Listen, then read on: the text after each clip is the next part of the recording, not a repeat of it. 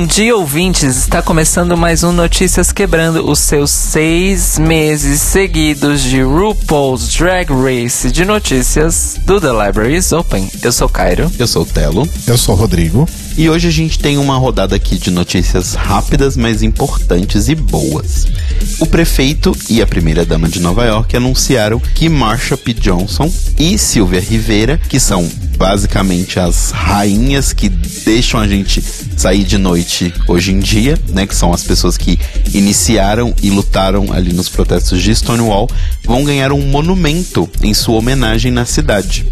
A Shirlene McRae, que é a primeira dama de Nova York, disse que esse monumento é muito importante e é importante que a luta e o movimento LGBT tenham nome e rosto para contrariar a tendência que existe em embranquecer a história. Gostei desse comentário dela. Vai ser um dos primeiros monumentos do mundo a homenagear pessoas trans e ele vai ser uma instalação permanente no Greenwich Village, que é um bairro de Nova York, e ele vai ter as duas. O que acontece é, ainda não foi decidido o artista que fará a obra, né, o escultor que fará essa obra, nem exatamente qual vai ser, mas a obra estará pronta até 2021 e custará aproximadamente 750 mil dólares. Então não vai ser uma estatuazinha vagabunda. Então vamos esperar aí alguns anos para que isso aconteça, mas muito legal essa comemoração aos 50 anos de Stonewall lá em Nova York. Muito legal mesmo. E agora vindo aqui para o Brasil, a gente tá nessa série agora de, de empresas que estão lembrando que a comunidade LGBT existe,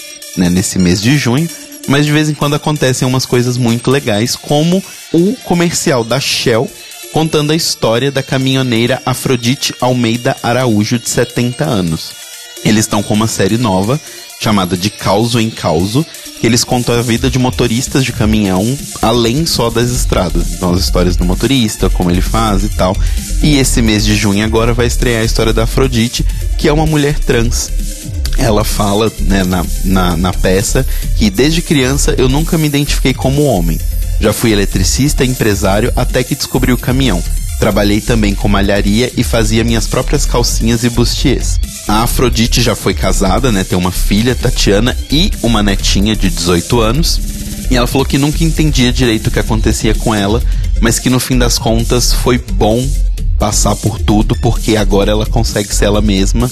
E hoje ela mora em Curitiba e ainda continua trabalhando, viajando o Brasil para cima e para baixo.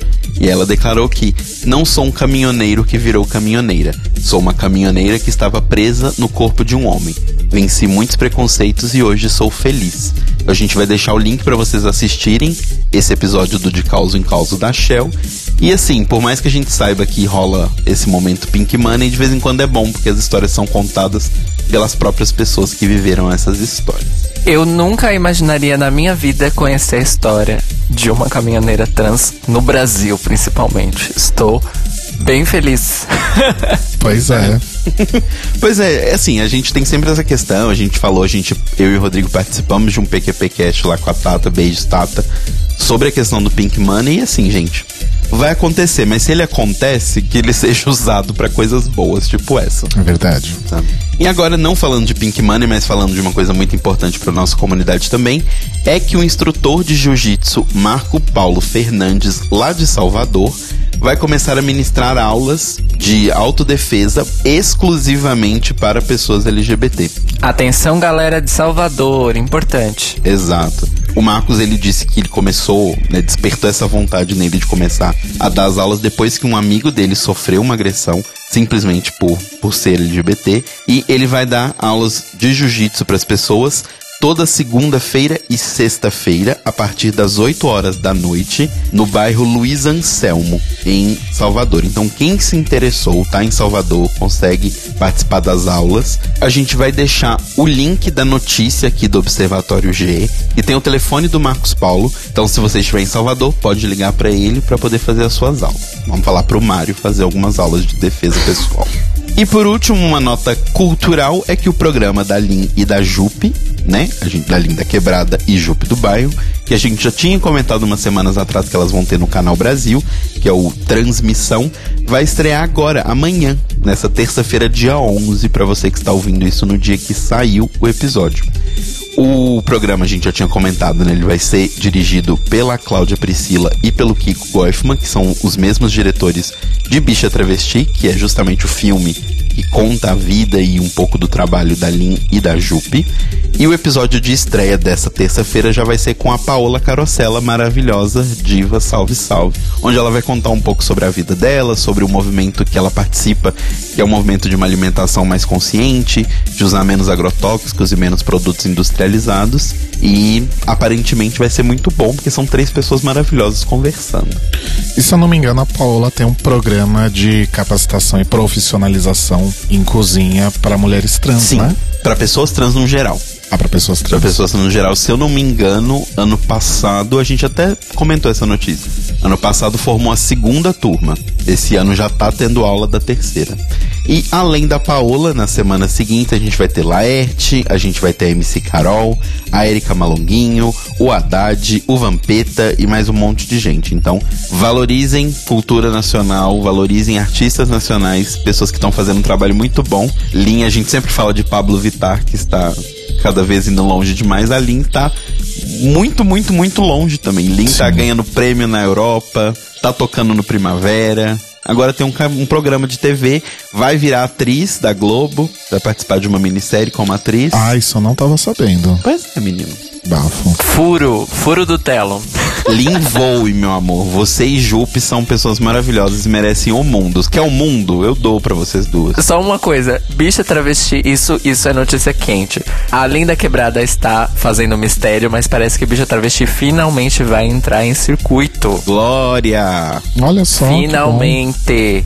Aparentemente, antes do segundo semestre, segundo Linda Quebrada no Twitter. Arrasou. Seria legal se estreasse agora em junho. Obviamente que assim que tivermos essa informação, vamos dar aqui mais rápido do que sei lá o quê. Porque todas queremos assistir esse filme. Sim. Agora acabando com a alegria da galera. Acabando a parte feliz do programa. Mentira, gente, porque a primeira notícia do Manicômio Brasil SA de hoje, na verdade, é uma boa notícia. Lá no final de março, o atual assessor especial da presidência da República, o Victório Galli, do PSL, obviamente, ele era deputado federal até a última legislatura, ele foi condenado a pagar 100 mil reais de indenização a título de dano moral coletivo contra a comunidade LGBTQI do Brasil. Desde então, estava tramitando aí o recurso que ele entrou para anular essa decisão, mas no dia 2 de junho foi batido o martelo e a juíza Célia Regina Vidotti, da Vara Especializada em Ação Civil Pública e Ações Populares, manteve a condenação e derrubou o recurso é, emitido aí pelo Victório Galli. Então, até o momento, ele vai ter que pagar sim 100 mil reais nessa, nesse caso de declarações homofóbicas que ele proferiu. Acho pouco. Eu acho esmola, né? 100 mil reais pra uma multa de uma pessoa que era deputado federal. Vai ser pago à comunidade, mas já falaram se vai ser para instituições, como é que vai ser. Então, quando esse tipo de coisa ocorre, principalmente é, danos, os danos morais coletivos, essa indenização normalmente é paga ao Estado. Ops. Mas eu sei muito por cima disso por causa do caso do nosso presidente. Não sei se vocês lembram, mas ele, ele sofreu uma condenação muito parecida com essa é, recentemente por causa das declarações que ele fez contra a Maria do Rosário. Enfim, vamos esperar que isso não seja revertido e ele tenha que pagar aí esses 100 mil reais. Outra coisa boa dessa condenação ter sido mantida é porque, como é uma ação civil de danos morais, isso vai ficar registradinho lá na ficha criminal do Victório Galli. Deve servir pra alguma coisa, né? Olha, atualmente não tá servindo para muita coisa. Agora começamos a parte ruim, né? Onde a nossa parte ruim começa? Na Câmara dos Deputados. What a surprise. Não, né? Vocês estão surpresas, amigos? A gente tinha comentado aqui no Notícias Quebrando há alguns meses do caso da adolescente trans que estava tendo que entrar com um processo para poder competir é, numa modalidade esportiva, num campeonato, e que acabou que a associação responsável pelo esporte não permitiu que ela competisse. Pois bem, começou a tramitar na Câmara dos Deputados na semana passada o projeto de lei 2200/19, que tem como objetivo específico proibir a participação de atletas mulheres trans em competições esportivas femininas em todo o país. Também chama atenção o fato de que o projeto de lei só fala especificamente de mulheres trans em competições femininas. Porque, de acordo com eles, mulheres trans estão em vantagem e homens trans estariam em desvantagem, então não tem problema. É uma camada de problema em cima da outra. Sim, exato. pois bem, esse projeto de lei começou a tramitar em caráter conclusivo. Isso significa que ele vai passar pelas comissões competentes, ou seja, a de Direitos Humanos de Minorias, a do Esporte e da Constituição e Justiça e da Cidadania. Quatro comissões, certo? Sendo que o relator, ou seja, o autor dessa proposta, é o deputado Pastor Sargento Isidório. Gente, socorro! Olha só, nome social, que coisa, né? Não é incrível o Pastor Sargento Isidório? Do Avante, outro partido que eu não sei de onde surgiu. É o pior de dois mundos, essa pessoa. Exato. De três, porque ela ainda vem do Avante. Sim. É, que depois a gente descobre de onde veio o Avante, Mores, mas o Avante da Bahia. E o lance do texto é: em linguagem técnica, ele estabelece que o sexo biológico identificado no nascimento, ou seja, aquele que está na certidão de nascimento, deve ser o único e exclusivo critério para definição do gênero de competidores esportivos no Brasil. Se a medida for aprovada no texto atual por todas as comissões e chegar na votação em plenário, as pessoas trans poderão participar de competições exclusivas para pessoas trans, desde que as equipes sejam compostas apenas de homens trans ou apenas de mulheres trans. A justificativa do pastor Isidório para todo esse furdunço é, abre aspas, porque vale, as citações sempre valem, né? O indivíduo, mesmo vestido de mulher, com silicone no peito, querendo ter seios que só mulheres possuem, castrando seus instrumentos masculinos, querendo ter vagina que só mulheres possuem, ainda assim possuirá organismo, força e capacidade física masculina. É sabido que homem e mulher, sexos criados por Deus, têm complexões físicas diferentes. A capacidade de força é muito maior para o homem do que para a mulher Fecha aspas. Pois bem, amores, isso é a declaração do deputado pastor Sargento Isidório para justificar este projeto de lei. Tem acontecido uma, uma questão importante, e isso é uma análise mesmo minha, que os textos que, de projetos de leis que têm um peso muito grande em argumentos religiosos, eles não têm conseguido passar muito fácil nas comissões. Vamos esperar que este também não passe, mas estaremos com certeza acompanhando. Então, se você ouvinte, ouvinta, ouvinto, está atento a isso e você faz uh, ativismo e cobra em cima dos seus deputados, deputadas, aproveite para chamar a atenção para que esse projeto não passe e seja completamente enterrado na Câmara dos Deputados. Para finalizar, a gente vai numa viagem rara do Manicômio Brasil para o exterior. Olha, amores, hum, pegando um voo lá para a Suécia, em que uma rede de supermercados chamada Paradisette anunciou na última quarta-feira um boicote a todos os produtos vindos do Brasil em consequência das últimas liberações de agrotóxicos pelo nosso querido governo. Essas liberações acabaram resultando num total de 197 agrotóxicos já autorizados apenas este ano no Brasil por essa gestão do Ministério da Agricultura, sendo que 26% desses são expressamente proibidos na União Europeia, em razão de riscos graves à saúde humana e ao meio ambiente. Por causa de tudo isso, essa rede de supermercados decidiu simplesmente não comprar mais produtos brasileiros, independente deles serem industrializados ou não. Porque afinal, se foram produzidos no Brasil, a lógica deles é que foram produzidos com produtos que sofreram toda a influência destes quase 200 agrotóxicos. É mais um golpe aí que a política, vamos dizer assim, interna do governo Bolsonaro tem uma consequência externa. E existe já uma conversa de que isso talvez aconteça em outras redes de supermercados e até em alguns governos de países europeus por causa dessa incompatibilidade aí com relação à política de agrotóxicos brasileira e a europeia. Continuaremos acompanhando também, porque essa pode ser uma das maiores pedras no sapato do governo Bolsonaro do ponto de vista econômico. E assim termina o Manicômio Brasil de hoje. Vamos agora então para o boletim Drag Race, o seu drops de notícias e amenidades sobre RuPaul's Drag Race, correlatos, derivados e originados. Por falar em originados, né, a gente já começa falando que hoje, segunda-feira, dia 10 de junho, está estreando o talk show da RuPaul, que se chama RuPaul, como a gente já contou aqui, né? Na semana passada rolaram aí alguns clipezinhos, né, trailerzinhos mostrando um pouco, chamadinhas mostrando um pouco do novo programa.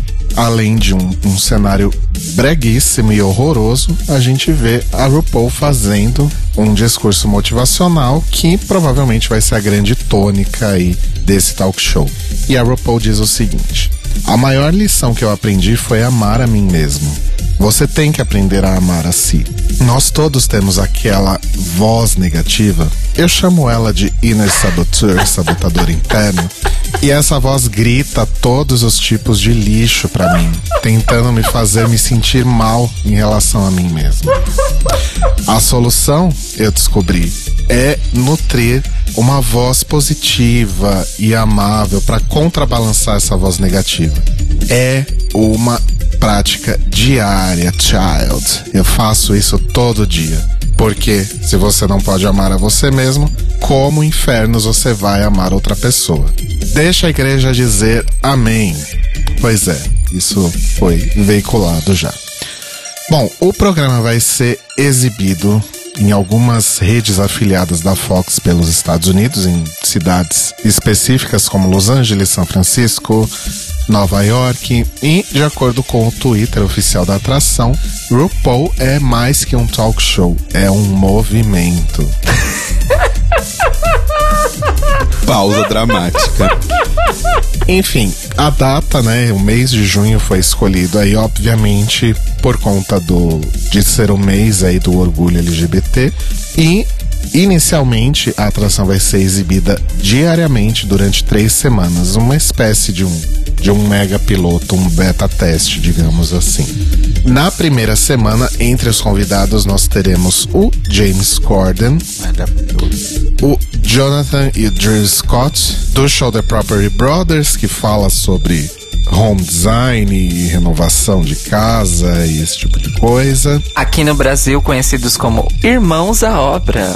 Exatamente, na Netflix. Uh, teremos Paula Abdul, Adam Rippon, a Miss Teen USA 2019, Kayla Garris, a Miss USA 2019, Chesley Christ e a Miss América 2019, Nia Franklin. Nossa! É. O senador Cory Brooker falando sobre a sua campanha para a presidência.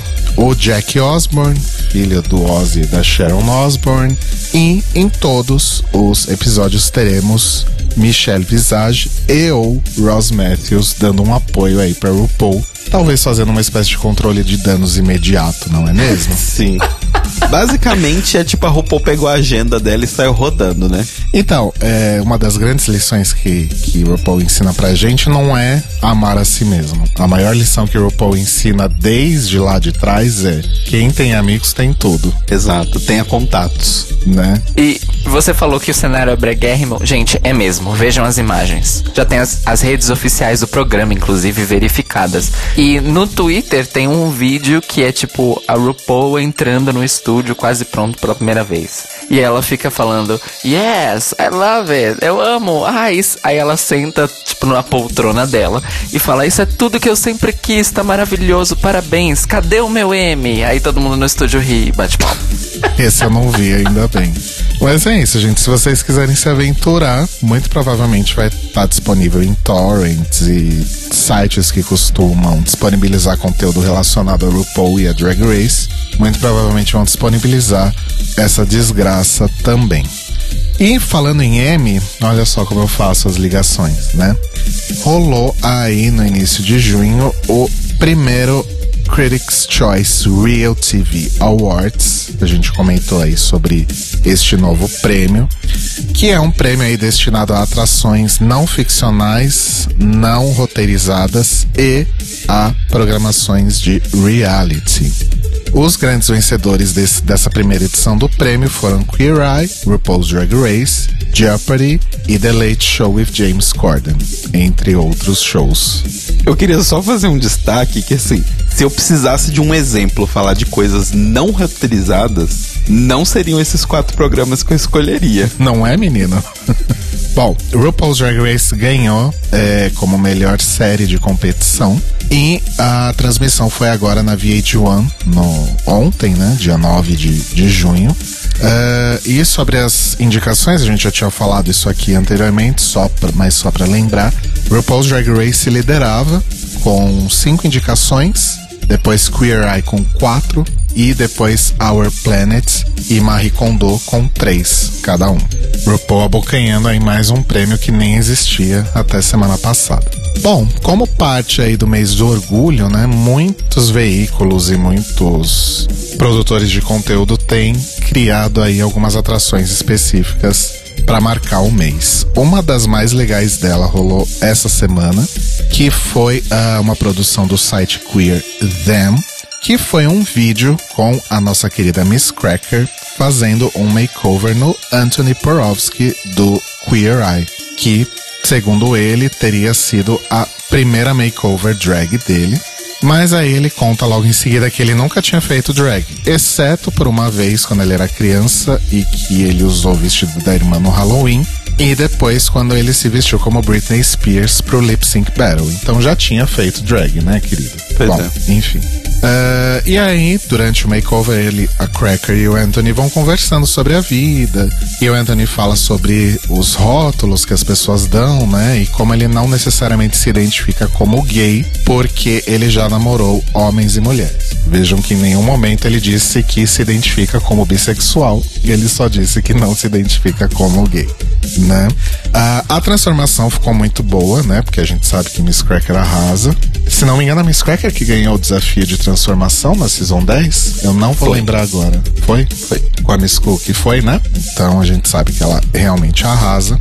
E o nome da filha drag dela, né? Do Anthony transformado é Ava Caro. Faz todo sentido, porque né, quem não assiste Eye, o Anthony é um inútil e ele só sabe colocar abacate em tudo. Exato. Ele não é um inútil, olha a Ele injustiça. é um inútil. Ah, ele é um dos mais ruinzinhos, Cairo. Cairo. Eu já vi os memes maravilhosos, que é tipo, o, o Bob, em uma semana, ele, tipo, reforma uma casa inteira da pessoa, faz os designs, faz tudo. O Anthony, em uma semana, faz um sanduíche. É, é tipo isso. Mas nessa última temporada ele não tá mais tão abacateiro, ele tá ensinando coisas realmente interessantes. Ele é o abacateiro e o. Ten é o French tuckeiro. Ele não é mais o Gilberto Gil, né? Enfim. Saindo do avocado, do abacate e indo pro ganache, Abacate bonito. na semana passada, provavelmente antes da eliminação, a Silky Nutmeg Ganache, nossa querida Queen da Season 11, deu uma entrevista para o site da MTV. A entrevista foi publicada no dia 31, exatamente um dia após a finale, então por isso que eu creio que tenha sido um pouco antes disso. E na entrevista ela fala várias coisas. Ela fala que de fato ela tem recebido muito hate online, mas que as pessoas da vida real a amam, então ela se sente abençoada por isso e que ela não tem tempo para lidar com o hate agora porque ela está procurando um emprego. E a MTV pergunta: Parece que a RuPaul realmente gostou de você, né? O que, que, você acha? Ela disse que na verdade a RuPaul provavelmente gostou dela por causa da energia dela e da loucura dela. Foi algo que a RuPaul sentiu e é algo que a RuPaul gosta. A MTV pergunta ainda sobre o sucesso da performance dela no Trump the Musical como Oprah, que rendeu para ela a, a vitória do desafio. E ela conta uma coisa interessante, que na verdade a Oprah era uma das opções dela pro Snatch Game. A gente chegou a falar isso no bingo dos spoilers? Eu não me lembro. Não, a gente não comentou no bingo dos spoilers, mas eu, eu vi isso porque a Trixie comenta que aconteceu com a Silk a mesma coisa que aconteceu com ela, porque no All Stars, a opção que a Trixie queria fazer de Snatch Game era a Dolly Parton. Só que no Desafio das Divas, duas semanas antes, ela já tinha feito uhum. Dolly Parton, então não rolava. Hum, entendi. E a MTV pergunta o que, que ela gostaria de ensinar para as crianças se ela pudesse ensinar uma única coisa. E na linha RuPaul ela responde que o que ela ensinaria é amar a si mesmo. Essa está sendo a tônica desse Greg News. Ame a si mesmo. Uh, Mawig. Uh, Mawig. E aí ela vem a parte complicada aí do, dessa declaração, porque ela diz o seguinte: quando eu era um garoto, eu era. Eu não quero dizer gordo ou, ou cheinho, porque meu namorado não gosta quando eu digo isso. Mas digamos que eu era assim, bem estruturada. Eu acho que as pessoas não entendem que você não deve nada a ninguém nesse mundo. E foi por isso que eu aprendi a me amar. E sabe, eu tive que aprender a me amar completamente porque eu apareci nua numa rede de TV nacional. E eu não tenho um corpo como o daquelas outras garotas, então eu realmente tinha que amar a mim mesmo. Porque quando você se ama totalmente, você pode se jogar em tudo. Hum. E, e aí, depois de mais algumas coisinhas, a Silk diz uh, novamente que, ah, e olha só, tô procurando emprego, em risos. Corta pro Twitter, no mesmo dia, 31 de maio, no dia que essa entrevista saiu, com o seguinte tweet da Silk: Bitch, eu tô muito orgulhosa de tudo que eu apresentei na finale. Eu não devo nenhuma explicação para ninguém sobre a minha decisão de quem eu escolhi depois de rodar a roda. Vocês, vadias, get a life e parem de ficar caçando coisa. Nós já temos uma vencedora e eu já estou trabalhando em um novo reality show e é isso. Ame alguém, love somebody ela tá procurando um emprego ou ela tá trabalhando num novo reality show? Às vezes é as duas coisas. Será que ela tá, tipo, escrevendo um, um projeto de reality show e enquanto isso tá procurando um emprego para pagar as contas? Achei um pouco incongruente. Mas fica aí o recado da Silk Nutmeg Ganache, Love Yourself. E para terminar numa boa vibe aqui, a nossa querida Pablo Vittar, em passagem aí pelos Estados Unidos, né? Fazendo shows, fazendo parada LGBT em Nova York, tá causando ali na América.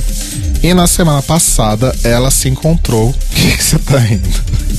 tá causando ali na América.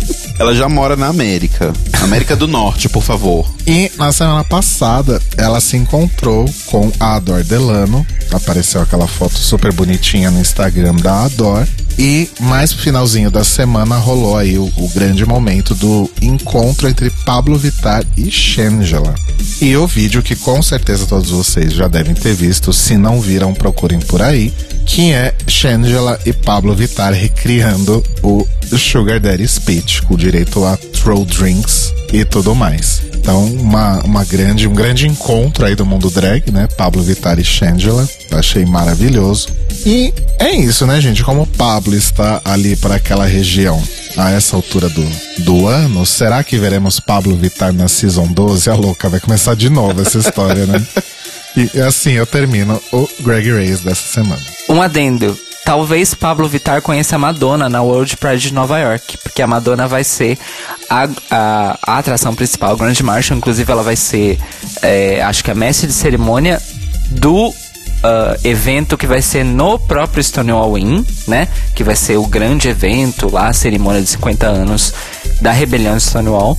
E Pablo também vai fazer show neste mesmo evento do World Pride Nova York, que é como se fosse a, a parada deles lá, que tem os shows, o desfile, a porra toda. Então teremos Madonna e Pablo nesse mesmo evento.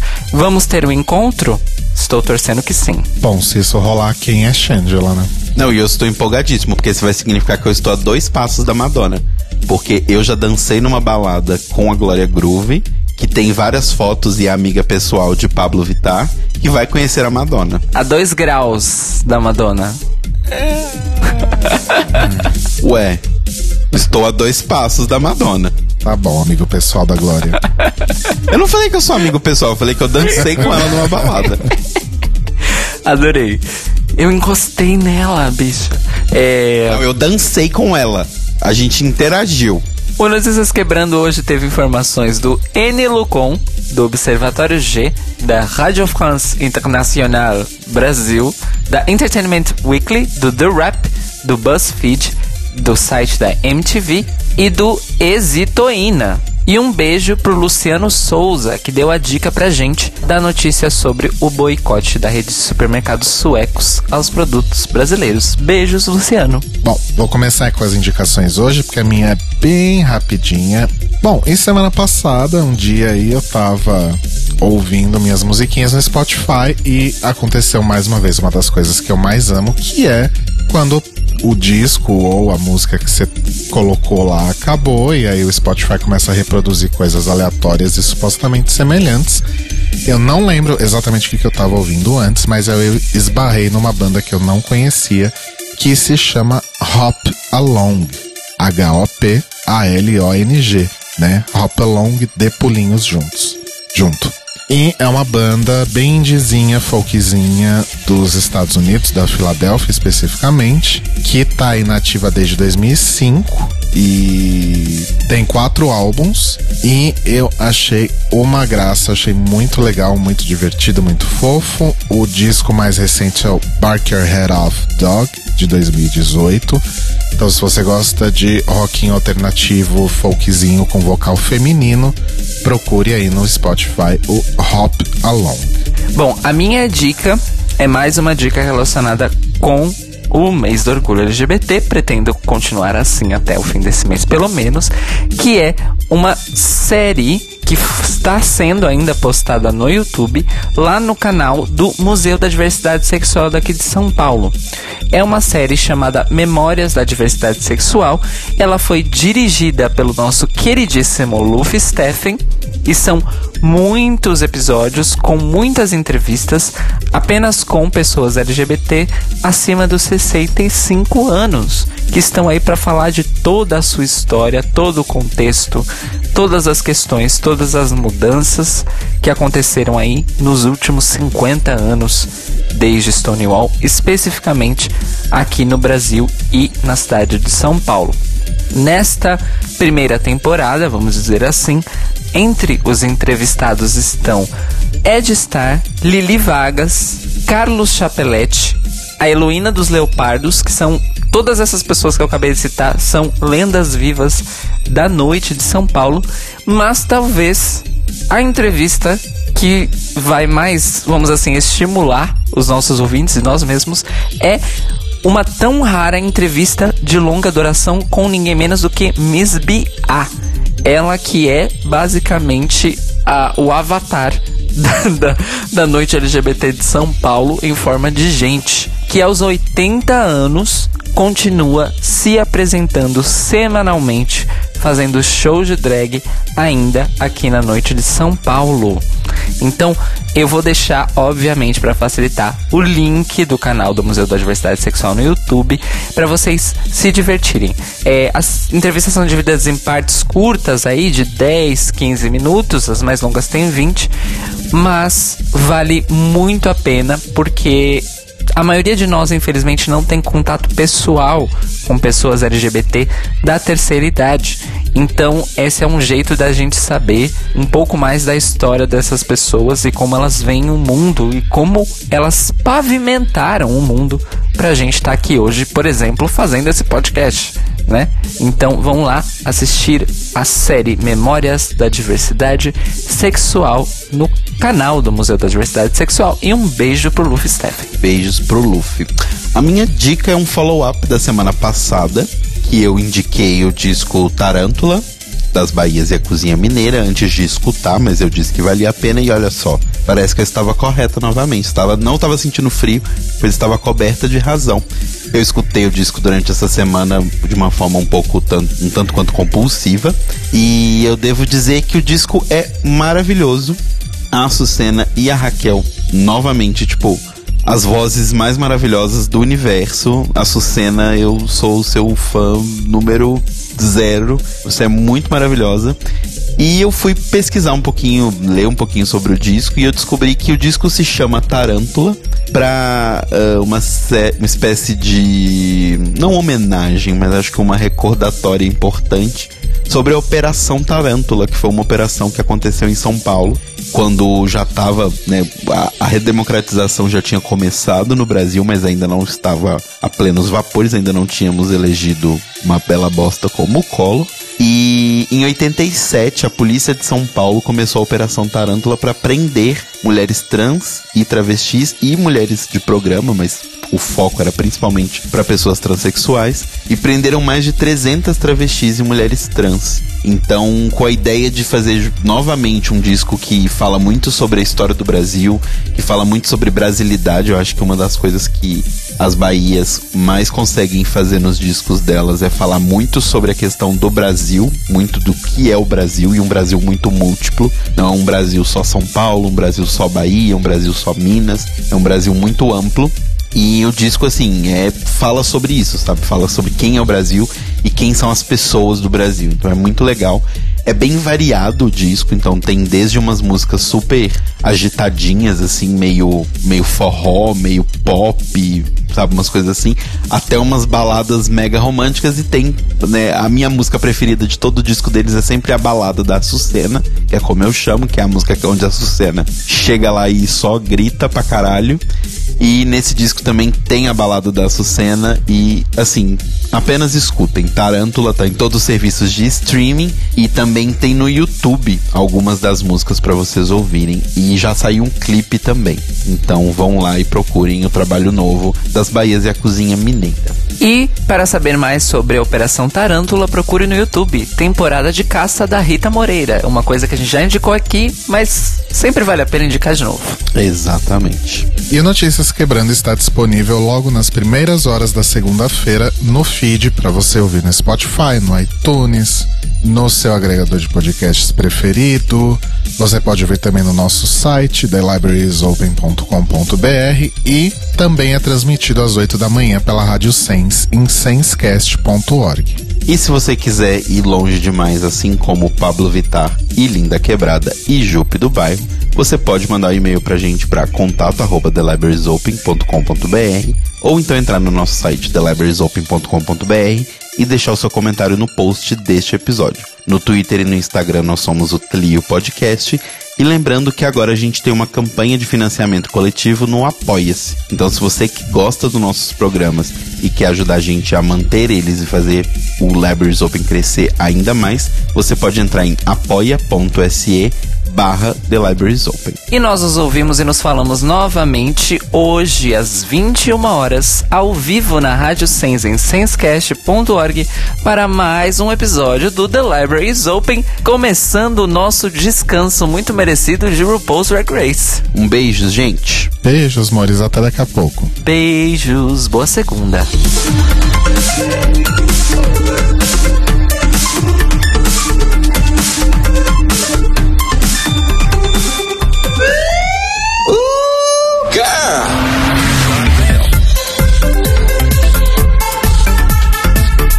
Esses são os nossos queridos apoiadores que ajudam a fazer do Tlio um podcast cada vez melhor por meio da nossa campanha no Apoia-se. Obrigado, Moris! Rafa Bibi. Lacre. I like your pussy. Sam. Condições. Winner. Panza Lamotkova. Where my people at. Fada sensata. Ivan Ribeiro. Come through.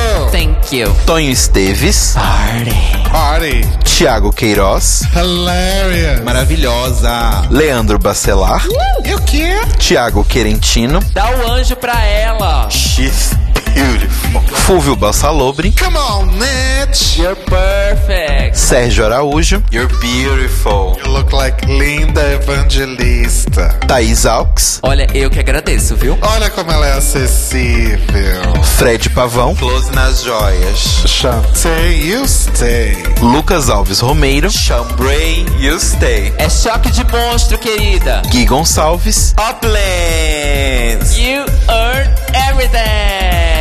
Mia Brandão, Thank you, Miss Vendi. Arrasou, viado. Jean Prado, nossa, pisa menos, They eat her up. Clayton Cris Cris, You better work. é rainha mesmo, né, amores? Pandora, Can I get an amen? nossa, tô toda arrepiada, Maíra Bueno, Oh, poxa, nenhum defeito, Inês Barreto, obrigado, minha flor. Honey, Cacita Alves, Come on, Nitch. Fada sensata. Bia Souza, stone those ties? maravilhosa, E se você quer ouvir o seu nome em todo final de episódio nosso, vai lá em apoia.se barra The Libraries Open. Veja nossas metas, conheça as nossas recompensas e se torne um apoiador do The Libraries Open. oh, crrr, oh, crrr. Oh, crrr.